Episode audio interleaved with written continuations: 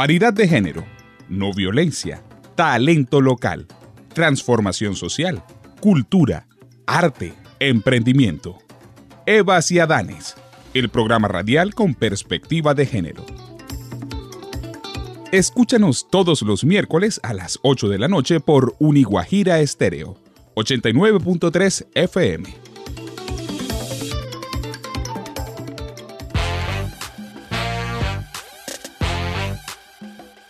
Aquí inicia Evas y Adanes, el programa radial con perspectiva de género, académica y social, espacio donde se promueve la igualdad y la no violencia. Les damos la más cordial bienvenida. La periodista, editora y escritora María Fernanda Medrano, quien además es cofundadora de Calixta Editores, una de las editoriales independientes de mayor crecimiento en Colombia, escribe sobre nuestra invitada al programa de hoy. Ángela Falla Munar lleva gran parte de su vida trabajando en pro de los derechos sexuales y reproductivos de las mujeres, buscando la forma de darle una voz a aquellos sentimientos erróneamente metidos en los cajones y destinados al olvido, a que las mujeres se reconozcan en sí mismas. En ese sentido nos preguntamos dónde debería empezar la revolución. Cambiar la conversación, habitar en un lenguaje incluyente y no sexista podría ser el camino. Acompáñanos a darle respuestas a estas y otras preguntas. Me persigno todos los días. Rutina ritual, pa' comer avispa.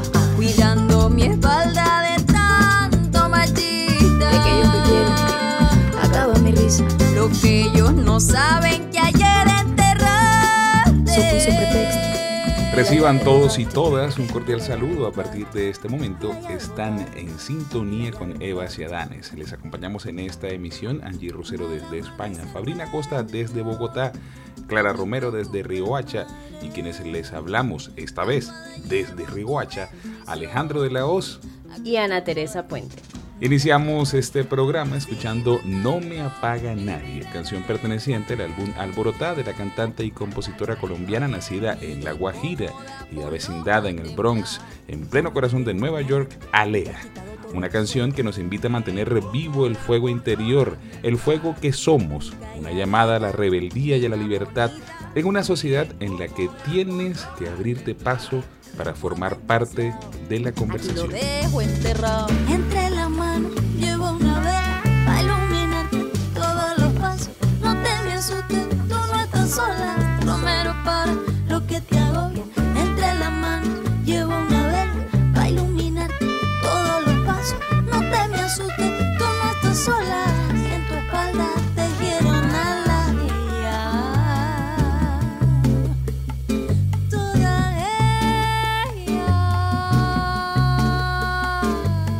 Así suena Eva Ciadanes.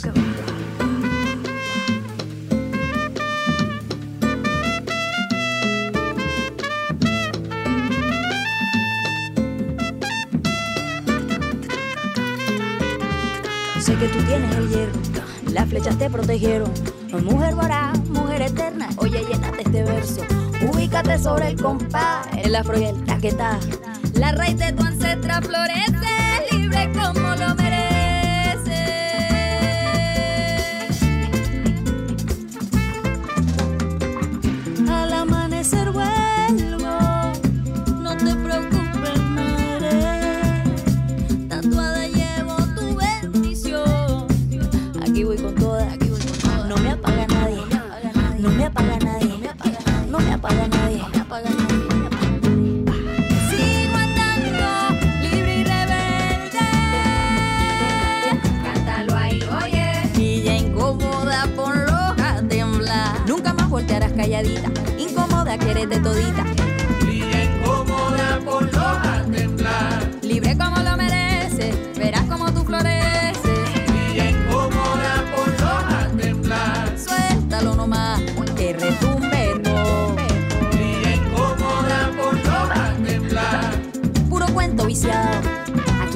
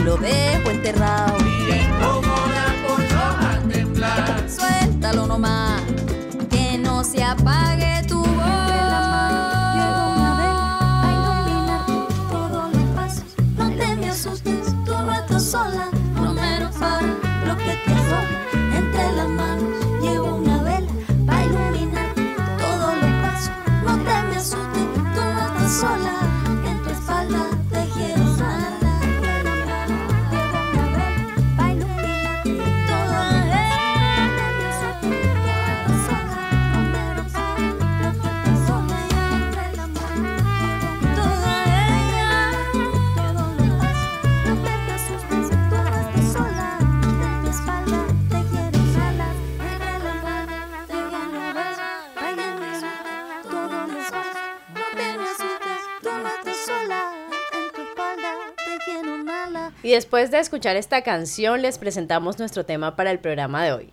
La revolución comienza en la cama. Cambiemos la conversación.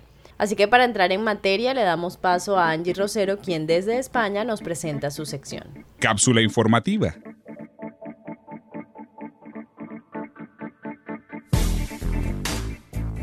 Hola a todos y todas, mi nombre es Angie Rosero y el día de hoy estamos hablando acerca de sexualidad femenina, un poco acerca de todos esos mitos, esos tabúes que rondan alrededor de esta temática. Hay que tener en cuenta que hay dos adjetivos completamente opuestos que inundan lo que sería la historia de la mujer y el sexo. Y básicamente es el de la, el catalogarla como santa o como depravada, básicamente, sin término medio. Y es precisamente ese punto el que hay que desmitificar, porque es necesario destripar cuáles son los orígenes de ese veto que aunque cada vez menos aún silencia lo que sería la actividad sexual femenina. Hay que pensar en una escena típica de la juventud, de cuando éramos niños, cuando salía en la televisión algún escenario subido de tono, ¿qué hacían los padres? ¿Qué hacían mamá y papá? No lo comentaban, no lo ignoraban tampoco, no lo dejaban pasar desapercibido, lo que hacían era cambiar de canal.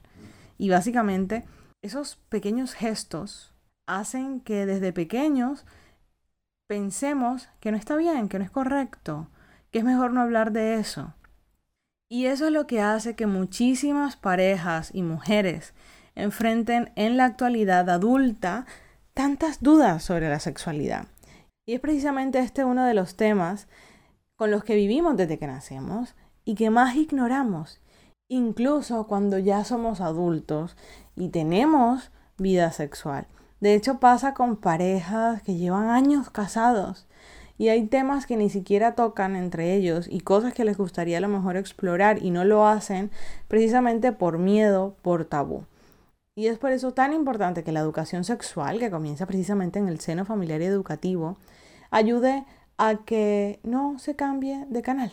Y que si se cambia de canal, pues se converse al respecto de por qué se cambió de canal, que, por qué se ha despertado esa incomodidad, cómo podría ser esto diferente. Básicamente estos temas se tocan mucho en lo que son las terapias sexuales, porque termina convirtiéndose en dolencias corporales que aparecen frecuentemente en una conversación de ascensor, el sexo, que también forma parte de nuestra anatomía, desarrollo emocional, básicamente se relega desde el comienzo de la historia a un plano silencioso.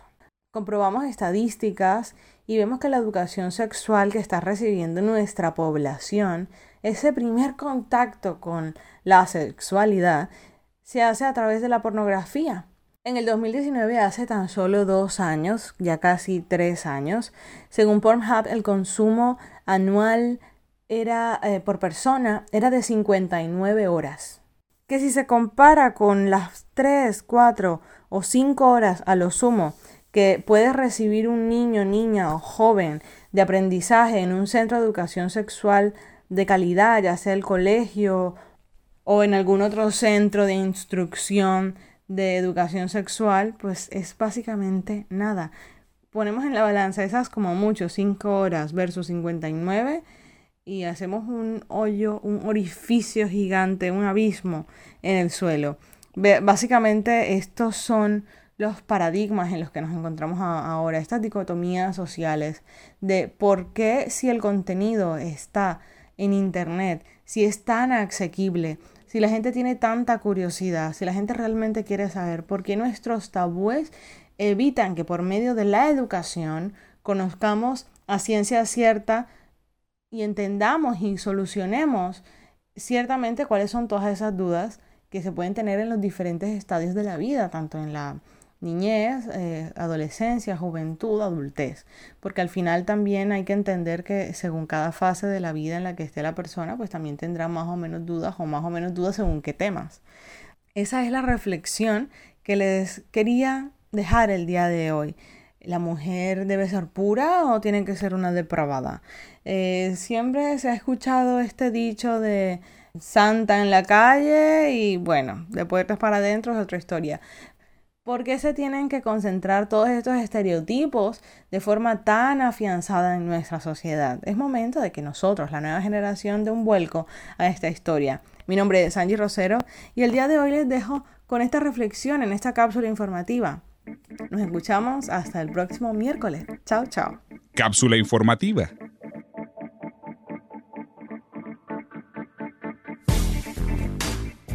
El llamado que nos hace Angie en su cápsula informativa es justamente el hashtag que tenemos para nuestro programa de hoy. Cambiemos la conversación. Esa frase que dice Santa en la calle, pero de puertas para adentro es otra historia, es parte del imaginario que debemos comenzar a transformar desde el lenguaje. Este tipo de construcciones lo único que construyen son esos mismos estereotipos que nos hacen daño a nosotras las mujeres y de hecho también a los hombres. Gracias Angie por este relato que le abre el camino a Clara Romero, quien nos presenta su sección. Amar es urgente.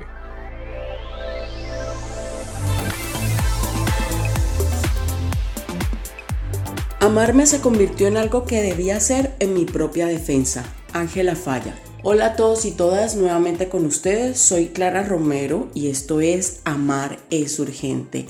La frase que acabamos de escuchar es de Ángela Falla y no voy a hablar no voy a hablar de ella porque es nuestra gran invitada en el día de hoy, pero sí quiero dejarlos o dejarnos con la reflexión que genera su frase y además luego de haber leído varios de sus escritos.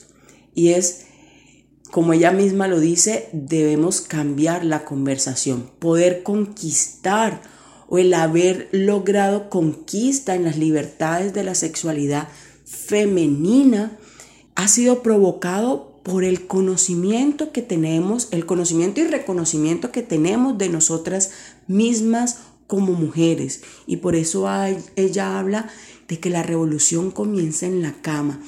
Esa revolución de saber de qué queremos, cómo lo queremos, de cómo nos gozamos nuestro cuerpo y a partir de ahí poder eliminar esos tabúes y esas preconcepciones que aún giran en torno de nuestra sexualidad en esta sociedad. Muchísimas gracias y nos escuchamos la próxima semana. Amar es urgente.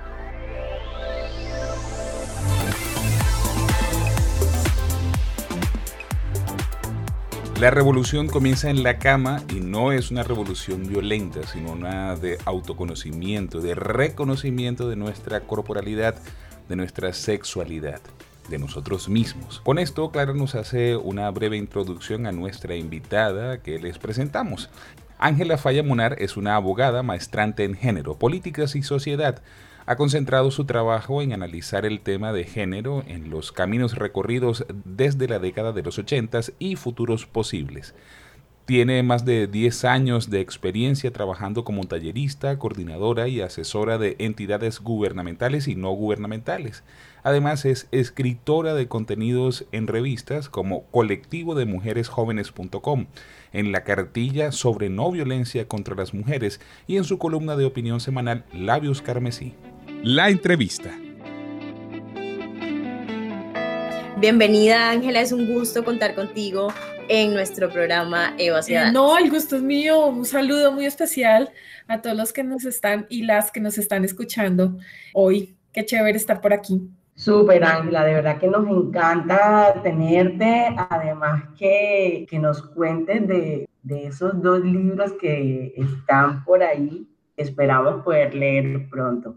Ángela, queremos empezar contigo, que nos cuentes un poco tus referencias. Nos dicen que parte de tu interés es hablar abiertamente del sexo porque todavía sigue siendo un tabú en la sociedad, que eso te ha animado a que direcciones como todos tus esfuerzos a tumbar con esos con esas creencias, con esos mitos. Cuéntanos un poco de de eso que haces, de esa lucha que vienes emprendiendo y que además las vienes haciendo a través de la literatura. Bueno, el goce y el disfrute de los derechos sexuales y de los derechos reproductivos finalmente ha sido algo que está dentro de este sistema dentro de estas normas que, que tenemos hace mucho tiempo, donde las mujeres, digamos que estamos en un estado de sumisión, ¿no? O sea, partimos de ese, ejercicio y pues ese nivel, el nivel de la sexualidad no se ha quedado atrás. Y pues ha estado muy ligado con el tema religioso, con el tema mm, del pecado y en estas sociedades donde vivimos que son tan godas, pues, eh, pues no estamos, eh, eh, mejor dicho, eso está inmerso en el ejercicio diario, las dinámicas diarias de las mujeres. Entonces yo siempre hablo de sexo, siempre en cualquier espacio, la gente que me conoce sabe que yo esto lo hago desde, desde lo pequeño hasta lo grande, es decir, desde, desde mi círculo muy cercano y también lo grande, es decir, pues está puesta a escribir, y está puesta de, ser activista y de, ejecutar acciones que lleven a, hablar más acerca de esto, a crear conciencia, a que de verdad empecemos a, a decirnos que es el goce de la sexualidad para las mujeres es algo normal y que mm, debe ser natural y que no, no tenemos ni que sonrojarnos, ni que estresarnos, ni que decir que eso es pecado, ni nada de estas cosas. Entonces creo que, que ese es un ejercicio que hay que hacer todo el tiempo y, y por eso me puse como a esa meta, ¿no? ¿Cómo terminas escribiendo? O sea, ¿cuál es el paso como de, de esa, o siempre te, te ha gustado escribir? O sea, ¿cómo termina Ángela escribiendo, por ejemplo, tu primer libro que es Sexópolis, eh, historias de mujeres y sexo. Yo soy súper ochentera, entonces yo soy de esas que mandan esquelas y hace dibujitos y corazoncitos y elefantitos, bueno, todo está bien. Entonces mi manera de comunicarme con la gente era por medio de la escritura, siempre, o sea, yo soy muy mala inclusive para contarle a, a, mis gentes sobre los, los sentimientos por ejemplo. Entonces yo siempre escribía cartas, ¿no? Declaraba el amor por esquelas y toda la cosa. La gente grande me va a entender. Las y los jóvenes se van a preguntar, pero busquen en Google qué quería decir esquela. y, soy de la época, soy de la época. sí, sí, sí. Entonces yo, digamos que eso, eso era un ejercicio grandísimo para mí. Y después eso pasó a mm, escribir opinión yo empecé escribiendo columnas de opinión y empecé a escribir contenidos que eran realmente muy técnicos. Entonces tengo un par de investigaciones ahí publicadas, de las cuales no hablo mucho porque esto también es para ese pequeño grupo de gente ñoña que lee ese tipo de cosas. Y dije alguna vez como, claro, esto llega a la gente ñoña porque está interesada en eso, pero si pudiéramos de la mano de la literatura llegar a más gente, que es como esta forma de, contar historias que es súper atractiva para los demás y para las demás, dije, ahí puedo conectar. Entonces era como tener mis dos pasiones ahí, porque yo siempre he sido desde hace mucho tiempo, digamos que por ahí unos 15 años activista, y entonces, coger la, escritura, que también era una cosa que me apasionaba muchísimo, y hacer una amalgama y decir, voy a empezar a escribir acerca de eso. Mi primer libro nace de eso, de ese ejercicio, pero también de, de pensarme cómo podía llegar a más gente y poder poder que las mujeres empezáramos a hablar y a debatir acerca de esto, contándonos historias. Entonces dije, como esto hay que apostarle a esta vaina. Y realmente el libro no está catalogado como erótico, pero no, no es tan, o sea, no es una cosa que tú leas y te vas a erotizar completamente, no creo. Porque hay historias de violencias, hay historias de, de drama, hay historias de llorar, hay historias de totearse de la risa. Pero es que eso era lo que yo quería, que las mujeres leyeran y dijeran, uy, sí, eso me pasó a mí, sí, yo me acuerdo de esto, no sé qué. Y es como, todas estamos viéndonos a los ojos y todas tenemos que ser empáticas y a todas nos ha pasado lo mismo. Entonces es como empezar a hablar de, de cuán natural, porque a veces uno no, una se queda callada y dice como, quizás esto es muy especial lo que yo viva. Realmente todas vivimos lo mismo y chévere que pudiéramos hablar de esas cosas.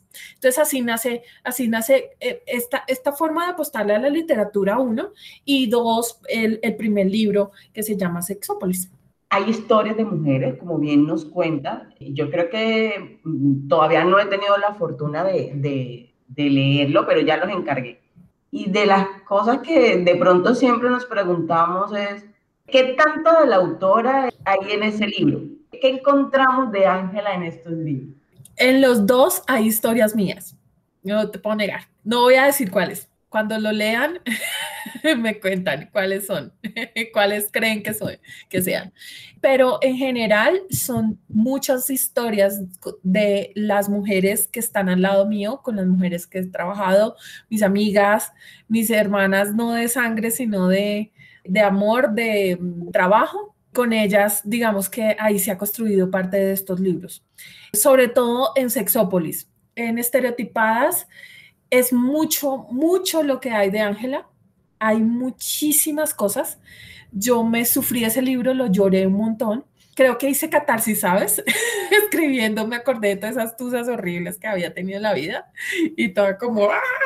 el gato, el gato del GIF. Escribí, escribí y lo saqué y lloré y bueno, hice un montón de cosas. Pero no, no es tanto al punto de ser autobiográfico es mentira cuando un autor o una autora dicen que no, no tienen nada sus personajes de ellos, porque realmente uno siempre deja sus experiencias ahí y su manera de ver la vida. Y pues también una, una apuesta política, ¿no? Porque eso es lo que yo pretendo. Toda acción y toda decisión es política en, en la vida. Incluso cuando te despiertas y te pones la ropa que te vas a poner ese día, eso es una apuesta política. Entonces, también esas líneas frente a eso son mías, obviamente ahorita que estamos hablando de, digamos, de las libertades, de la necesidad de, de confrontar, digamos, estas, estas historias, nuestro programa eh, anterior eh, hablábamos, o nuestra invitada hacia la reflexión sobre la necesidad de una educación sexual digna y de calidad. Y yo creo que es como el común denominador es lo que queremos destacar en, en este ciclo esa necesidad de, de conocer más, de conocer realmente lo que implica la sexualidad. Y la pregunta es, ¿crees que, que, que, estos libros, que tus libros, que lo que hacen, ayudan, digamos, eh, a ese propósito?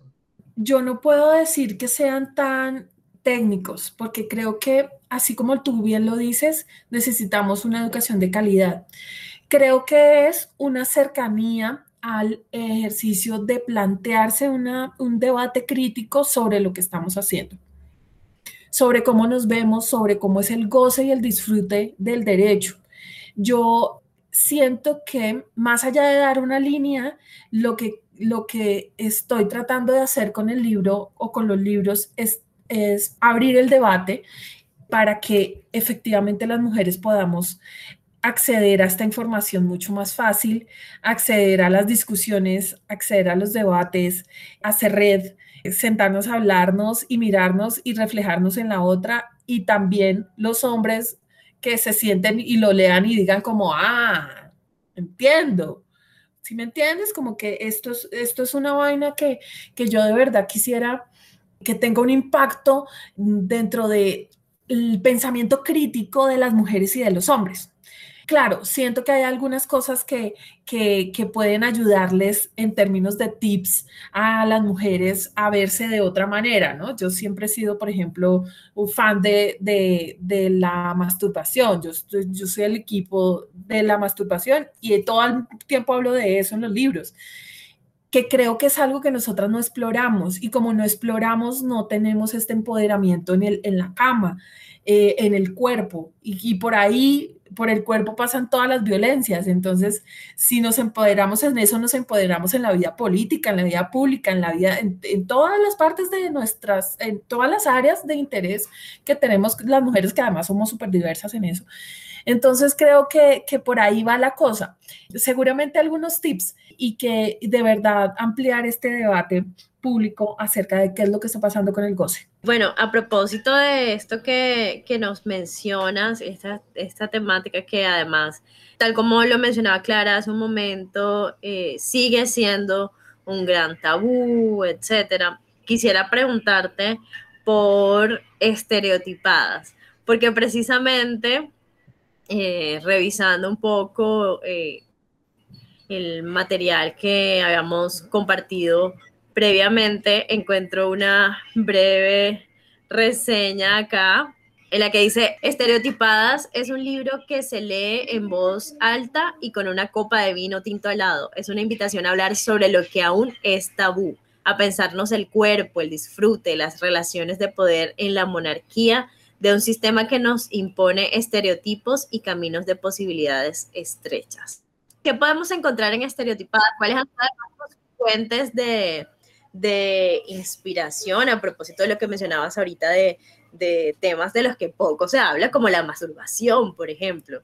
Estereotipadas es un, es, eh, fue un libro construido precisamente de la mano de los estereotipos en la sexualidad y cómo nosotras nos dejamos llevar por esos estereotipos y finalmente no somos felices. Son cuatro personajes donde cada una tiene un estereotipo súper marcado y cada una tiene un sufrimiento interno que es como no poder expresarse y no poder ser feliz. La inspiración es porque finalmente nosotras estamos todo el tiempo bajo la lupa de un observador que nos señala y que nos juzga. Estereotipadas como les he venido diciendo, más allá de, ser una literatura que, se estanca o que es una historia y que deja de ser historia cuando la cierras el libro, tiene una sombrilla más grande que es la campaña Cambiemos la conversación. Y Cambiemos la conversación está ligado a que estos estereotipos cómo nos hacen de daño, ¿no? Entonces es como muy ponerse en la dinámica de preguntarse cuál es esa frase que nos hizo tanto daño cuando estábamos jóvenes o mayores que no nos ha dejado ser felices. Por ejemplo, la mía ha sido siempre con el peso. Yo he fluctuado muchas, muchos, muchas veces en el peso porque tengo una, una genética que me permite, si me como una papa, subo 5 kilos, básicamente.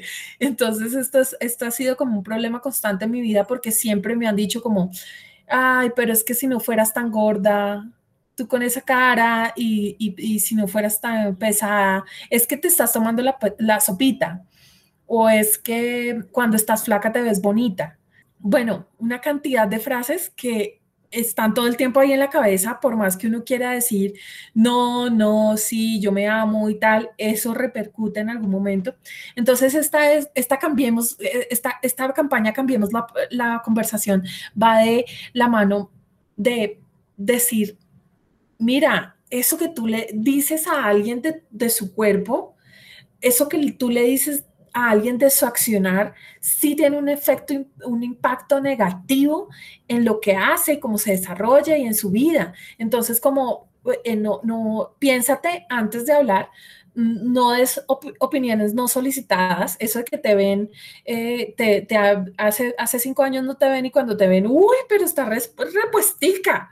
Plantearse mucho esta conciencia esta forma de relacionarse con la otra, con el otro, que nos impacta negativamente y que debemos romper. Esa era lo que, como que esta inspiración era que finalmente habláramos de esas cosas y que después de que habláramos empezáramos a gestionar estos sentimientos, ¿no?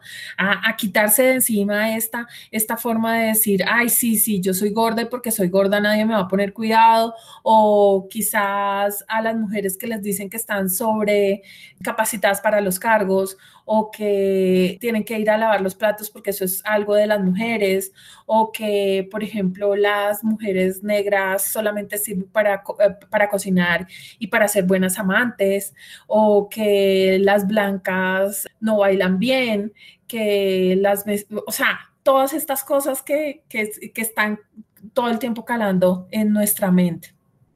Súper, Ángela. Y bueno, tú, tú, lo advertiste y a nosotras y a nosotros como equipo nos encanta conversar. Nunca nos cansamos de decir que ojalá el tiempo nos rindiera mucho más para seguir ahondando. Nos, nos interesan, pero bueno, lamentablemente el tiempo es limitado, así que quisiéramos ir cerrando la entrevista, no sin antes pedirte eh, o preguntarte qué mensaje le dejarías en especial a nuestra, a nuestra audiencia, precisamente para que cambiemos la conversación, así como lo acabas de mencionar. Primero, a las mujeres que se toquen muchísimo, que se conozcan, que se miren frente al espejo, que se amen mucho, que conozcan todas las partes de su cuerpo, que eh, se amen y que se acaricien, que sientan eh, su cuerpo y que, y que mm, se conecten con lo que ellas son.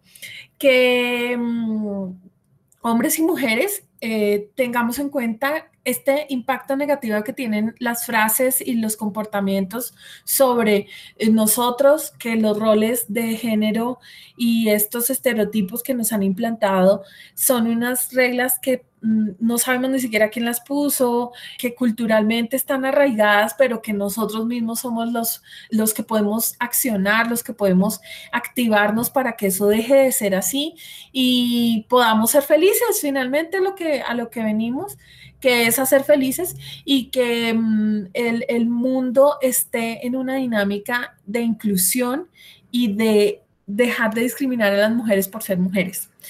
Que la cama sea laica, igual que el Estado, que no se metan ahí las religiones y que finalmente podamos leer mucho, debatir mucho y ser conscientes de lo que eh, podemos hacer, eh, hacer el cambio o impactar en esta sociedad. Muchas gracias Ángela, ha sido un gusto compartir contigo y que así sea, que sigamos leyendo mucho, compartiendo mucho, tocándonos mucho, explorándonos mucho y queriéndonos mucho. Un abrazo súper fuerte.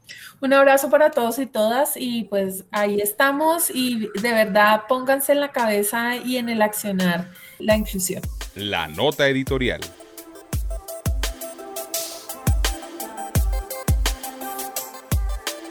Hola, soy Fabrina Costa y hablar de sexópolis y estereotipadas es ir directamente a un hombre, Ángela Falla, a quien tengo la fortuna de tener como amiga, como aliada. Es aliada de sueños, eh, de sueños erotizados, feministas, libres, beligerantes y revolucionarios. Qué bueno escucharla desde su experiencia como escritora, como activista, como profesional, como mujer soñadora, como esa eterna eh, utópica y guerrera de grandes sueños. Qué bueno hablar de las revoluciones, de los derechos de las mujeres, de lo femenino, desde lo sexual, desde lo erótico, desde los derechos libertarios. Sonaría redundancia decir derechos libertarios, pero a veces la retórica se queda en derechos y pareciera que las libertades del sentir, del vivir, del placer, del goce de las mujeres está limitado.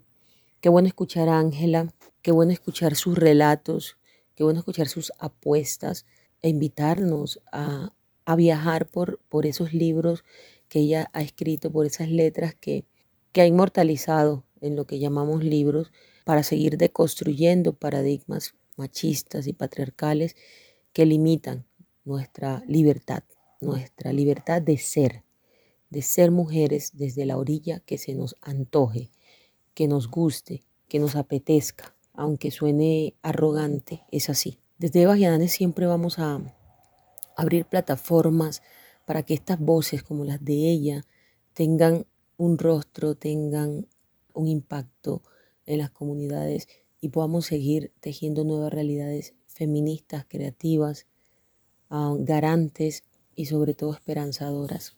El mundo necesita esperanzas, pero esperanzas claras desde desde el respeto por las diferencias, desde el respeto por lo que implica ser mujeres y que no sea un peligro ser niñas y ser mujeres en este mundo y atrevernos a sentir, a vivir y a escribir nuestras historias.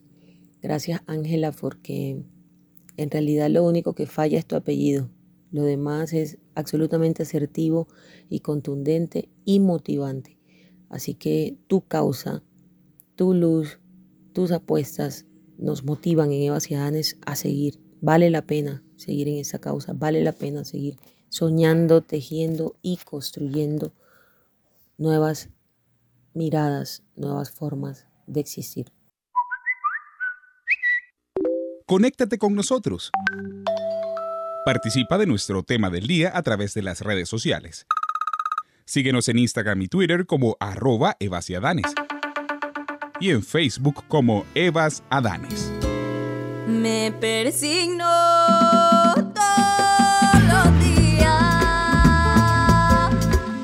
rutina ritual, pa' comer avispa, cuidando mi espalda de tanto machista. De aquellos que quieren, acaba mi risa. Lo que ellos no saben que ayer enterraste. Supuso pretexto, y la llave botaste, y la llave botaste, y la llave botaste. Fabrina en su nota editorial nos hace una invitación a seguir tejiendo nuevas realidades feministas, creativas, esperanzadoras, pero con la claridad de que deben ser cimentadas en el respeto por la diferencia. Gracias Fabri. Y en nuestros anuncios semanales les contamos que nuestra invitada del programa de hoy, por el mes de septiembre, en la página www.calistaeditores.com, nos ofrece un kit que contiene el libro, entrada a un microtaller de sexualidad, stickers y contenido adicional de las historias con un 10% de descuento. Además, el 25 de septiembre se reunirá en el club de lectura arroba los gatos de papel que tiene su cuenta en Instagram, espacio donde estará resolviendo todas las dudas que surjan sobre sus textos.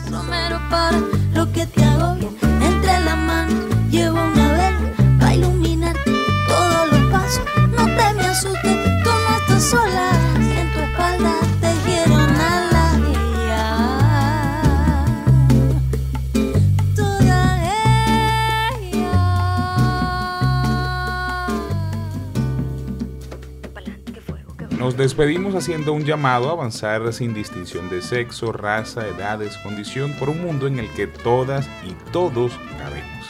Agradecemos al equipo de Eva Ciudadanes Programa Radial, a Angie Rosero, a Fabiana Costa, a Clara Romero. Nos despedimos, quienes les hablamos, Alejandro de la Voz. Y Ana Teresa Puente. Nos escuchamos el próximo miércoles.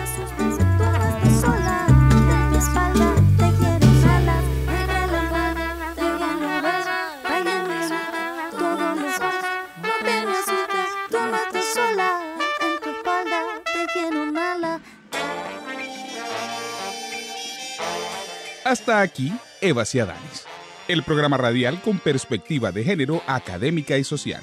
Nos escuchamos en una próxima emisión.